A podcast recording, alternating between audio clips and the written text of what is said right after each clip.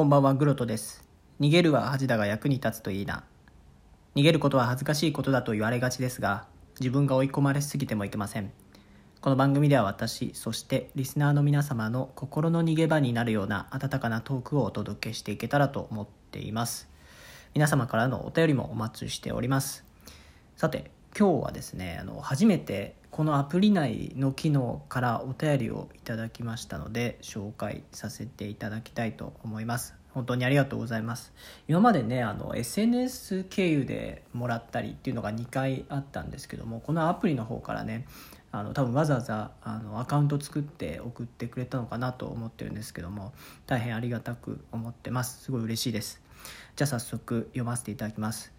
えーっと P リン。さんからですね PDIN っていう綴っていただいてるんですけども、えー、P リンさんでよろしいですかね。いただきました、えー、工事のあの騒音の投稿についてですね、えー、工事の騒音ですかグロットさんの話によると東京では仕方ないとこもあるんですね。しかしある程度収まってよかったですね。Amazon などで売っている防音シートを部屋に貼るというのはなしですか。出費はありますがもしご興味あればこの機に楽器を買ってみてはそうすると工事のせいでなく楽器の練習のために防音シートを買ったとマインドを切り替えられて楽器も上手くなりいいのでは。マンションが楽器不可とかなら電子ピアノやカスタネットなどどうですか？逆に騒音の苦情が出ることも考えられますが。笑いどうでしょうか？はいということでいただきました。えー、そうですね。多分ですねマンション的には多分楽器は NG だったような気がしてます。でもまああのかなりねその壁のについてはあのコンクリートは多分すごい厚くてあのまあそこまで大きい音じゃなければ許容されそうな気もしないではないです、まあ、ただあのバルコニー側がですねやっぱり音がかなり漏れてるっていうのは気になるのでこの防音シートをね貼るっていうことと、まあ、そのそのため音楽のために買ったんだっていうことでねちょっとマインドをマインドを切り替えるっていうのはねすごい大事なことかなと思いました。あの本当にね結構嫌ですよねその自分がお金を払うのにその自分のせいで払うんだったら仕方ないんですけど工事ってね別に自分悪いこと何もしてないのにそのためになんか対策でねっていうのはかなり理不尽なんですよ今、まあ、気持ち切り替えるようにはしてるんですけどいつもねあのノイズキャンセリング機能付きのヘッあのヘッドホンしてるんですけど、まあ、耳がちょっと長時間してると熱くなったりとか、まあ、ずっと音楽聴いてたりして、ま、集中できるようでできなかったりとか。まあ、なんでこんな思いしなきゃいけないんだろうって思いながらやってるのであのそこをねその音楽がまあ聴ける環境に、まあ、自分がしたくてしてるんだっていうことだったらねヘッドホンしてても気にならないと思うし、まあ、ヘッドホンたまたまあったからよかったんですけど、まあ、そそれもねわざわざ買ったっていうんだったら一層ねなんか理不尽だしっていうのはあるのでこういうねあの、まあ、楽器をやるためにとかっていう気持ちの切り替えってすごい大事だなと思います。で楽器についてはあのとピーディさんもね多分やってらっしゃったことあるのかなと思ったんですけど僕実はあんまりやったことないんですよ楽器って。昔にやっぱり、ギギターにね憧れた時期があってやろうかなと思ったことあったんですけどなかなかね、えー、指が痛くてね多分ギターやられた方はあの誰しも経験あるかなと思うんですけどこれ、ね、買ったわけじゃなくて友達がたまたま持ってて、まあ、貸してくれたんですよね結構長い間。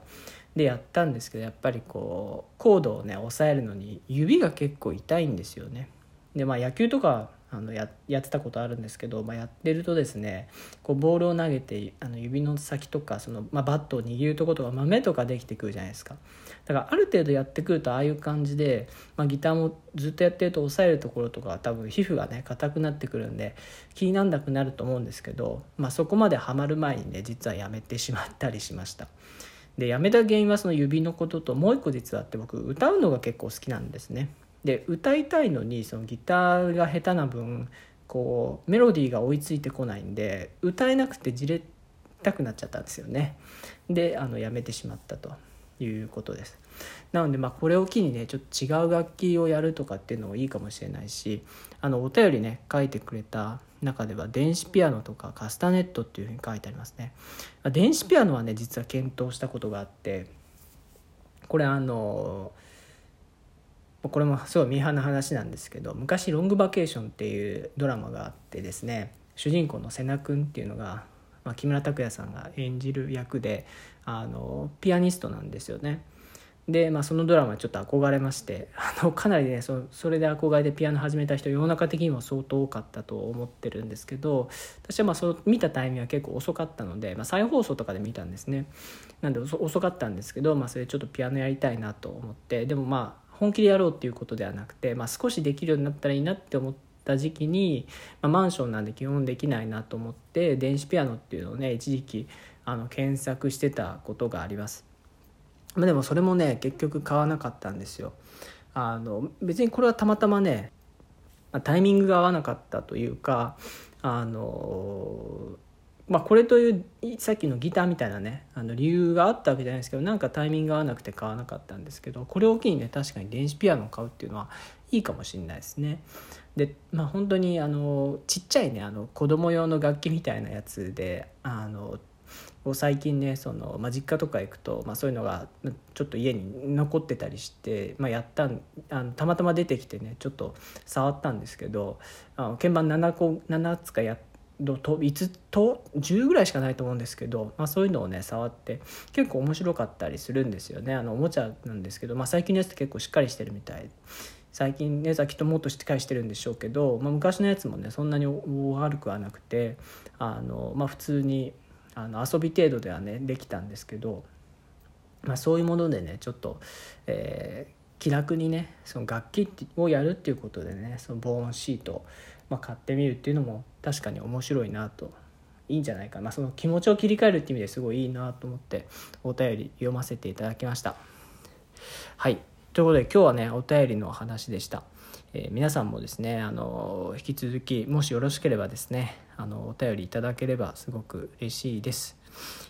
エンディングですね、えー、この放送を気に入っていただけた方はですねあの画面下のハートニコニコネギ、えー、タップいただいたりフォローいただけるとすごく嬉しいです、えお相手はグロトでした。それではまた。